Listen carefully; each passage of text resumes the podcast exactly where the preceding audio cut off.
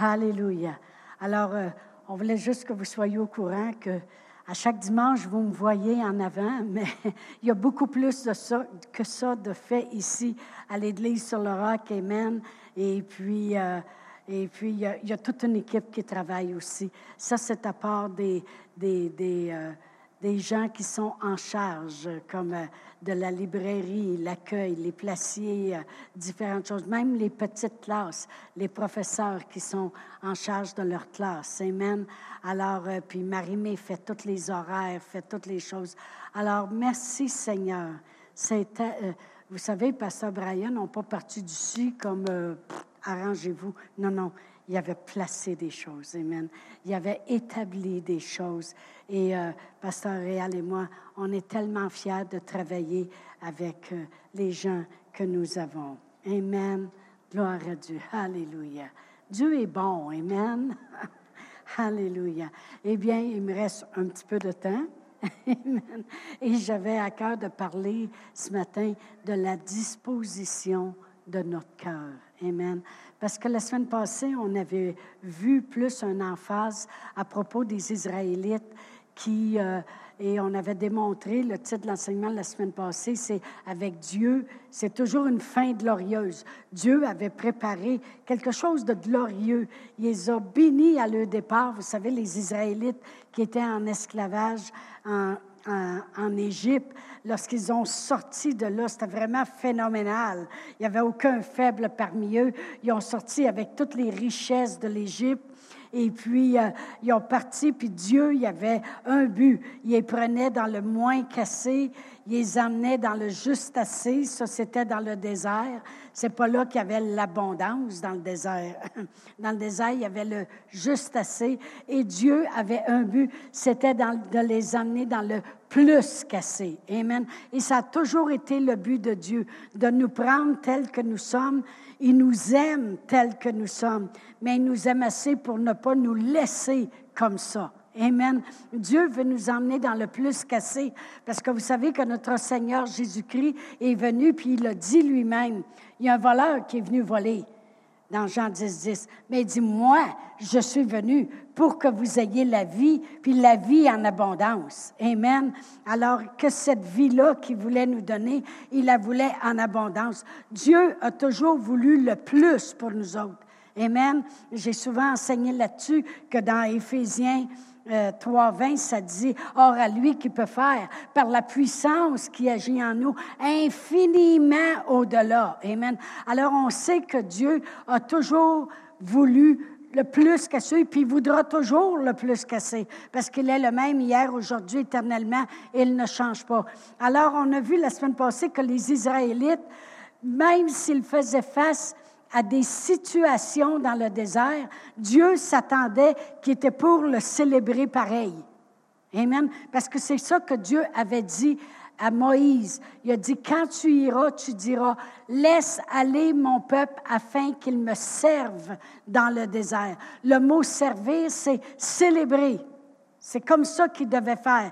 Il devait voir une situation que même si une, situation s'élevait, eux autres, ils devaient dire, pas on manque d'eau, c'est ça, Dieu, il, nous a emmenés ici pour nous faire mourir. Non, ils devaient regarder la situation et se mettre à célébrer l'Éternel. Ils devaient dire, hey, lui qui vient de nous faire sortir de l'esclavage, il va faire ça encore pour nous. On chantait ça tantôt, hein? Tu le feras encore. Amen. Tu traces le chemin. Vous savez, quand on chante ces chants-là, on chante qu'est-ce que les autres auraient dû chanter. Il aurait dû chanter, tu le feras encore et encore. Tu, Amen, tu traces le chemin, tu prépares les choses. Mais non, il critiquait à chaque fois. À chaque fois qu'il faisait face à un défi, au lieu de célébrer l'Éternel, au lieu de célébrer ce que Dieu allait faire, puis démontrer que dans leur cœur, ils croient que Dieu il est vraiment bon, puis que Dieu veut la peine, vaut la peine, eh bien, c'est complètement le contraire. Il disait, il nous a emmenés ici pour mourir dans le désert, puis on aurait dû mourir en Égypte, puis là, on va mourir dans le désert. Bien, à force de penser de mourir, c'est ça qui est arrivé à un moment donné, ils sont tous morts dans le désert. Tu, finis, parce que la disposition de leur cœur ne changeait jamais, malgré les miracles que Dieu faisait. Il y a un homme de Dieu que j'aime beaucoup qui s'appelle Jerry Savelle, et puis euh, c'est mon préféré, puis c'est le, préféré de mon beau-frère Bernard aussi. Et puis, euh, euh, quand il y a quelque chose de spécial avec, sur un camp meeting ou quelque chose, puis on sait qu'il prêche un séminaire, c'est officiel qu'on s'appelle, puis on dit, manque pas ça, Jerry Savelle va être là. Puis Jerry Savelle, lui, euh, la ça démontre vraiment, je veux vous démontrer la disposition de son cœur. C'est que quand il s'élève un défi dans sa vie, moi j'appelle ça des, défis. Le monde dit, ah, oh, tu verras les épreuves, les épreuves. Hey, les défis, on a un défi devant nous. Eh bien, il dit, moi je me dis toujours, ah, tu as voulu enlever cette personne-là qui donnait généreusement dans notre ministère, puis tu penses nous faire peur? Que là, ça ne marchera plus. Tu as voulu créer cette situation, puis on a perdu, supposons, euh, cinq personnes qui travaillaient pour nous. Tu as voulu faire ça? Hey, regarde bien, tu viens de donner une opportunité à Dieu de faire un miracle. Regarde bien le miracle que, Dieu va faire. Puis là, il dit, le Satan, il se bouge quasiment les oreilles en voulant dire, oh non, j'aurais pas dû attaquer à cette place-là. Encore une fois, la gloire de Dieu va latée, puis un miracle qui va se passer. C'est ça, célébrer l'Éternel. C'est ça, la disposition de notre cœur. Qu'est-ce que tu peux... On ne reconnaît pas le cœur des gens quand ça va bien. Quand ça va bien, ah, le monde, aille, les mains dans les airs, ça va bien. Mais quand il y a un défi qui s'élève, quelle est la disposition de ton cœur? Amen. Et, c'est quoi que tu, autrement dit, c'est quoi que tu penses à propos de Dieu? Quand il y a quelque chose qui s'élève, qu'est-ce que tu penses vraiment à propos de Dieu? Et c'est là qu'on voit la disposition de ton cœur. Quand on a commencé l'Église ici, à l'Église sur le roc, euh, et puis, il y avait des gens au début que quand ils faisaient face à une grosse difficulté, ils venaient me voir, puis il y avait une expression que des fois les gens répétaient. Et puis moi, là, quand ils disaient ça, là, je pouvais quasiment perdre connaissance devant eux. Ils disaient, là, là, le Seigneur, va falloir qu'il se grouille. Oh mon Dieu, oh mon Dieu. Le poil me levait sur les bras. C'était comme, oh mon Dieu, comment tu fais pour parler comme ça de Dieu? Ça n'a pas de bon sens. Mais tu sais pas qu'il s'est grouillé, justement. Il s'est tellement grouillé, comme tu dis, il a envoyé son Fils parce qu'il nous a tant aimés. Pas parce que le monde était devenu des saints puis le monde priait. Non, le monde voulait rien savoir de Dieu. Mais Dieu a tant aimé le monde qu'il a envoyé son Fils puis il a dit, quiconque croit, il va être sauvé. Ça, c'est le Dieu qu'on sent. J'ai dit, il s'est déjà grouillé. Et là, là, je pétais les plombs, moi aussi. Puis je disais, non, c'est toi, il faut que tu te grouilles à croire qu'est-ce que Dieu y a fait. Amen. Mais les, gens avaient quasiment l'attitude des Israélites dans le désert quand ils arrivaient devant un défi que là, c'est pas qu'ils étaient en manque d'eau depuis longtemps, c'est qu'à un moment donné, ils s'apercevaient, on a soif. On a soif, il n'y a pas d'eau. Hey, on a soif, il n'y a pas d'eau. Là, il allait voir Moïse, pour lui dire, écoute, il n'y a pas d'eau sûrement que Dieu va faire quelque chose. Non, là, il allait voir Moïse, puis il disait, tu nous as emmenés ici pour qu'on meure dans le désert. Moïse, il, a dit, jusqu'à quand serai-je avec eux? Jusqu'à quand les supporterai-je? Tu sais, là, c'était quasiment, il va falloir que Dieu se grouille. Célébrer. La disposition de notre cœur devrait être célébrer l'Éternel. Il y a un défi qui, arrive dans notre vie. Noël s'en vient bientôt. Euh, euh, supposons, on n'a pas l'argent. Il y a ci, il y a ça. C'est, hey, j'ai bien hâte de voir quel miracle que Dieu va faire. Savez-vous pourquoi? Parce qu'on sert un grand Dieu. On sert un Dieu de miracle. Puis Dieu, il ne regarde pas euh, comment on fait les choses. Il ne regarde, il regarde pas les choses que l'on fait. Il regarde comment on fait les choses. Amen. Dieu regarde, c'est quoi la disposition de ton cœur? Qu'est-ce que tu penses à propos de moi?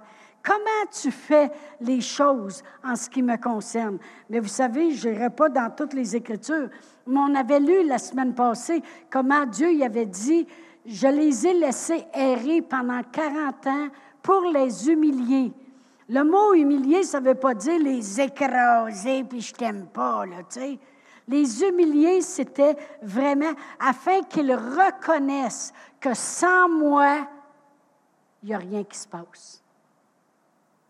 Moi, des fois, je me demande comment ils font le monde dans le monde quand ils font face à des situations. Des fois, je me dis, hey, ils ne peuvent pas se tourner vers Dieu, parce que les autres, ils ne le connaissent pas. Ils ne savent même pas qu'il existe. Mais comment ils font? Ils s'appuient sur quoi? Une tireuse de cartes, une, carte mancienne, euh, un candiroton, euh, du monde qui, qui ont passé par là, mais avec leurs habiletés, puis ils pensent que toi, tu vas passer par les mêmes choses avec tes habiletés. Mais comment qu'ils font? mais vraiment, quand Dieu dit je les ai humiliés, on a vu une autre écriture qui disait je les ai privés de ma présence. J'ai dit, ils vont savoir ce que c'est que d'être privés de ma présence. Autrement dit, laissés à eux-mêmes.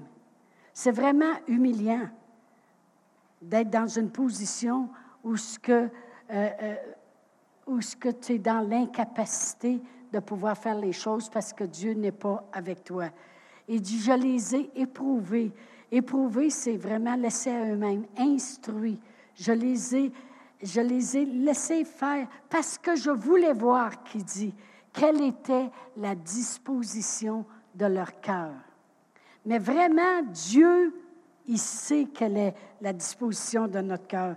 Vraiment, si je vais à Luc 16, Luc 16, et si je regarde le verset 15, ça dit, Jésus leur dit, vous, vous cherchez à paraître juste devant les hommes, mais Dieu connaît vos cœurs.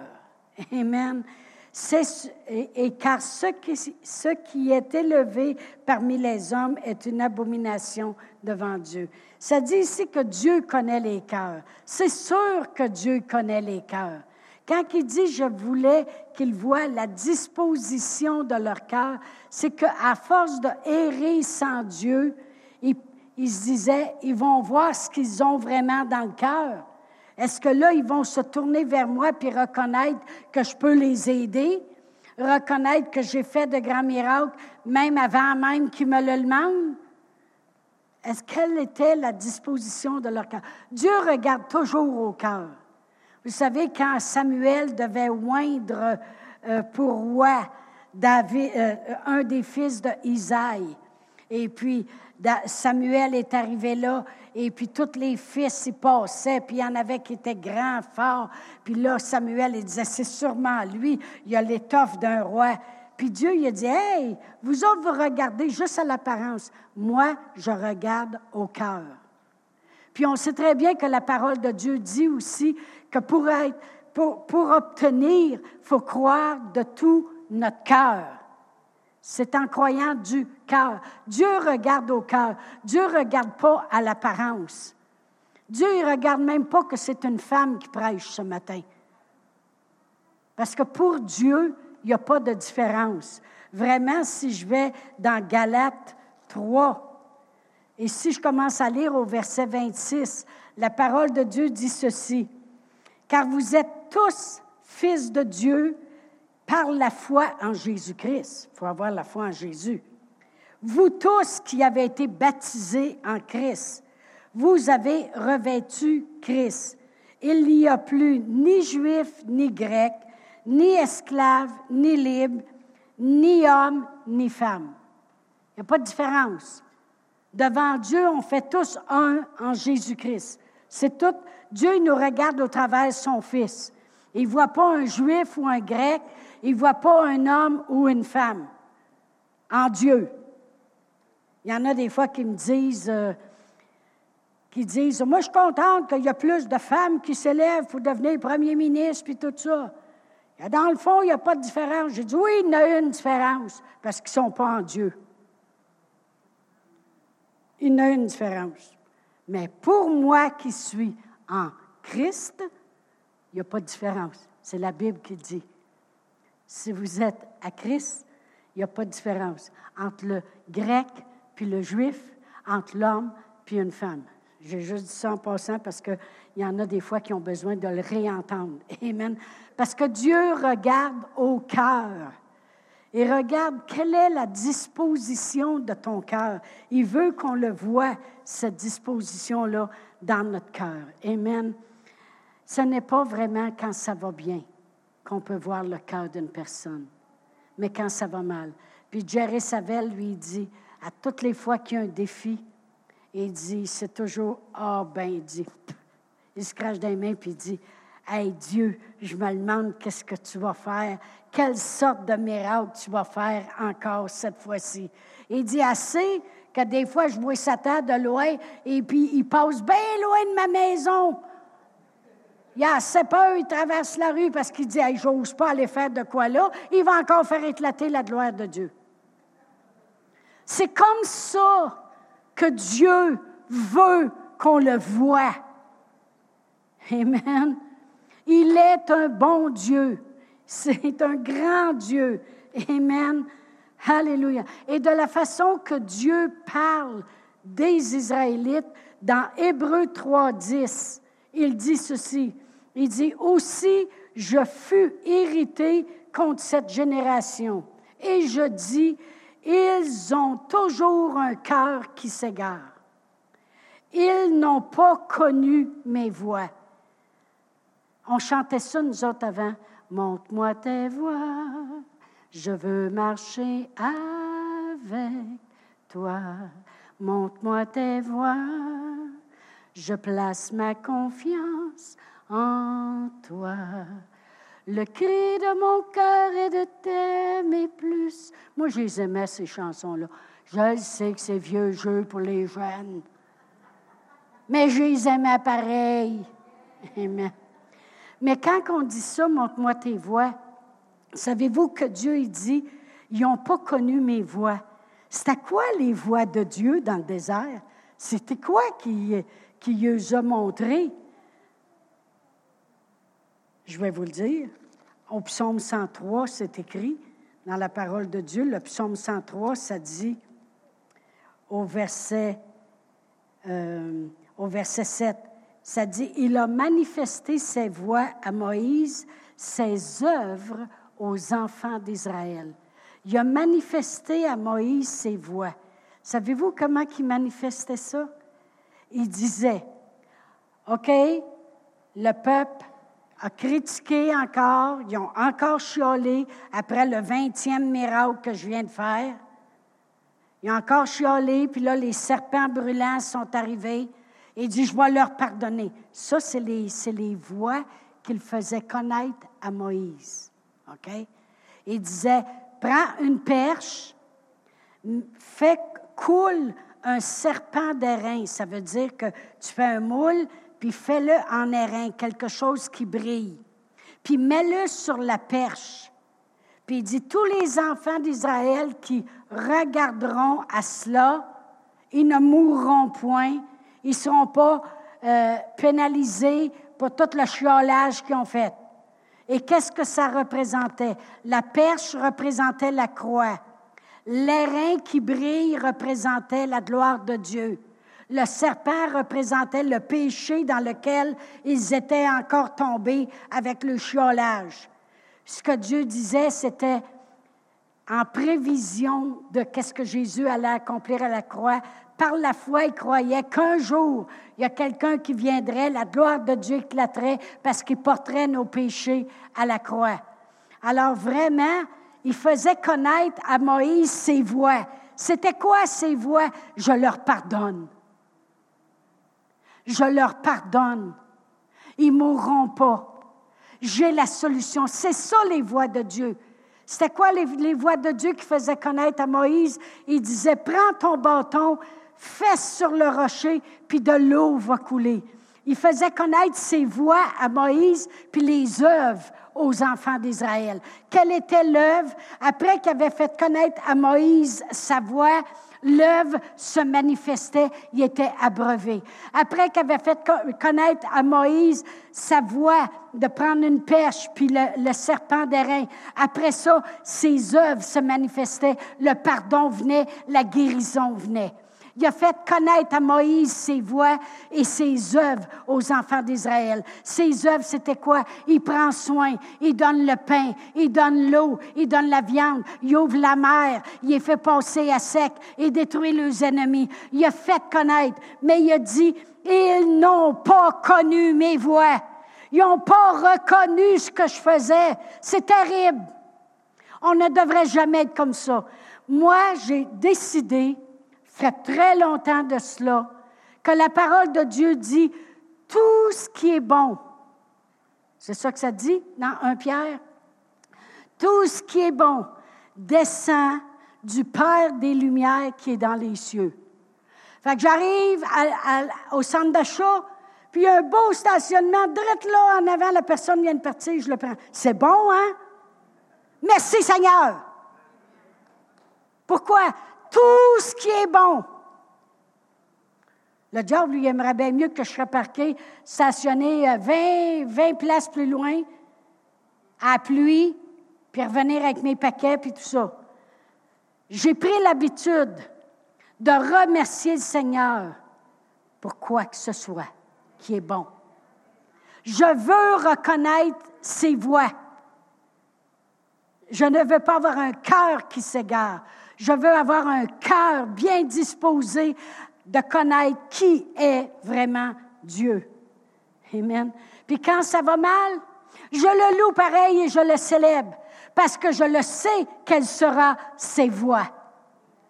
Il va frapper le rocher, il va ouvrir la mer, il va me faire traverser à sec, il va détruire mes ennemis, il va pourvoir à mes besoins. Ça, c'est le Dieu que je sers c'est la disposition de mon cœur. C'est très important parce que Dieu regarde au cœur. Amen. Dieu regarde au cœur. Ces voies de Dieu, c'est toujours des miracles. C'est toujours du pardon. C'est toujours la provision. C'est toujours l'acceptance. Ce n'est jamais la condamnation. Ce n'est jamais la punition. Comme j'avais lu dans le psaume 103, la parole de Dieu nous dit, je crois que c'est au verset 7, je ne sais pas trop, là, en quelque part, là. le psaume 103, euh, c'est le verset 10, 10 maintenant. 10 maintenant. Ça dit, il ne nous traite pas selon nos péchés. Il ne nous punit pas selon nos iniquités. Arrêtez de penser que Dieu vous punit. C'est juste vos parents qui vous punissent. C'est comme j'avais dit à Elissa avant qu'elle parte. J'ai dit, Elissa, si tu as besoin de quelque chose, tu demandes à papa et à maman. Je vous l'ai dit, je vais le répéter. J'ai dit, s'ils ne veulent pas, tu le demandes à Dieu. Si ça prend trop de temps, appelle grand-maman.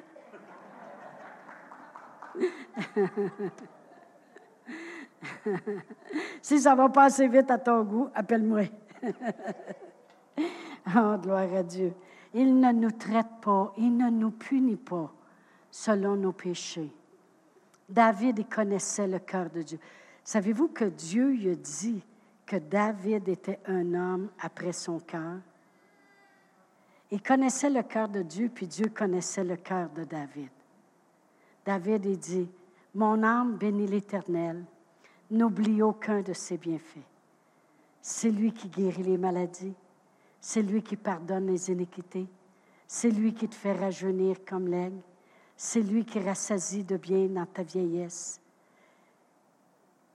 Il ne nous punit pas selon nos iniquités, selon nos péchés. Il connaissait Dieu. Il dit, il y a bien des fois qu'on mériterait une petite tape en arrière de la tête. Mais Dieu, il ne fait pas ça. Dieu, savez-vous comment Dieu y amène le monde à la repentance? La parole de Dieu le dit, par ses bontés. Par ses bontés. Quelle est la disposition de notre cœur envers Dieu? C'est un bon Dieu qu'on sert. Amen. Gloire à Dieu. C'est beau un enfant qui rit. Hein? Alléluia. Gloire à Dieu. Moi, j'essaie de faire rire les grands des fois. Des fois, je réussis. Et puis, tu vois, un enfant, ça rit tout simplement comme ça. Amen. Alors, vraiment, c'est vraiment important. La parole, je vais terminer avec ça. La parole de Dieu dit dans Proverbe 4, 23, Garde ton cœur plus que toute autre chose, car de lui viennent les sources de la vie. C'est de ton cœur que va venir vraiment la vie. Les Israélites avaient un cœur qui s'égarait, puis ils n'ont pas vécu non plus. Leurs enfants sont rentrés dans la terre promise, mais pas eux. Avec tout ce que Dieu avait fait pour eux, ils se sont jamais repentis. Mais la Bible a dit de garder notre cœur, que ce soit pour servir dans l'Église, que ce soit pour croire quelque chose, que ce soit pour agir par la foi ou pour célébrer l'Éternel. Ce qui compte plus que tout, c'est quel est le cœur qu'on y met. Amen. Gloire à Dieu. On va se lever debout. Alléluia.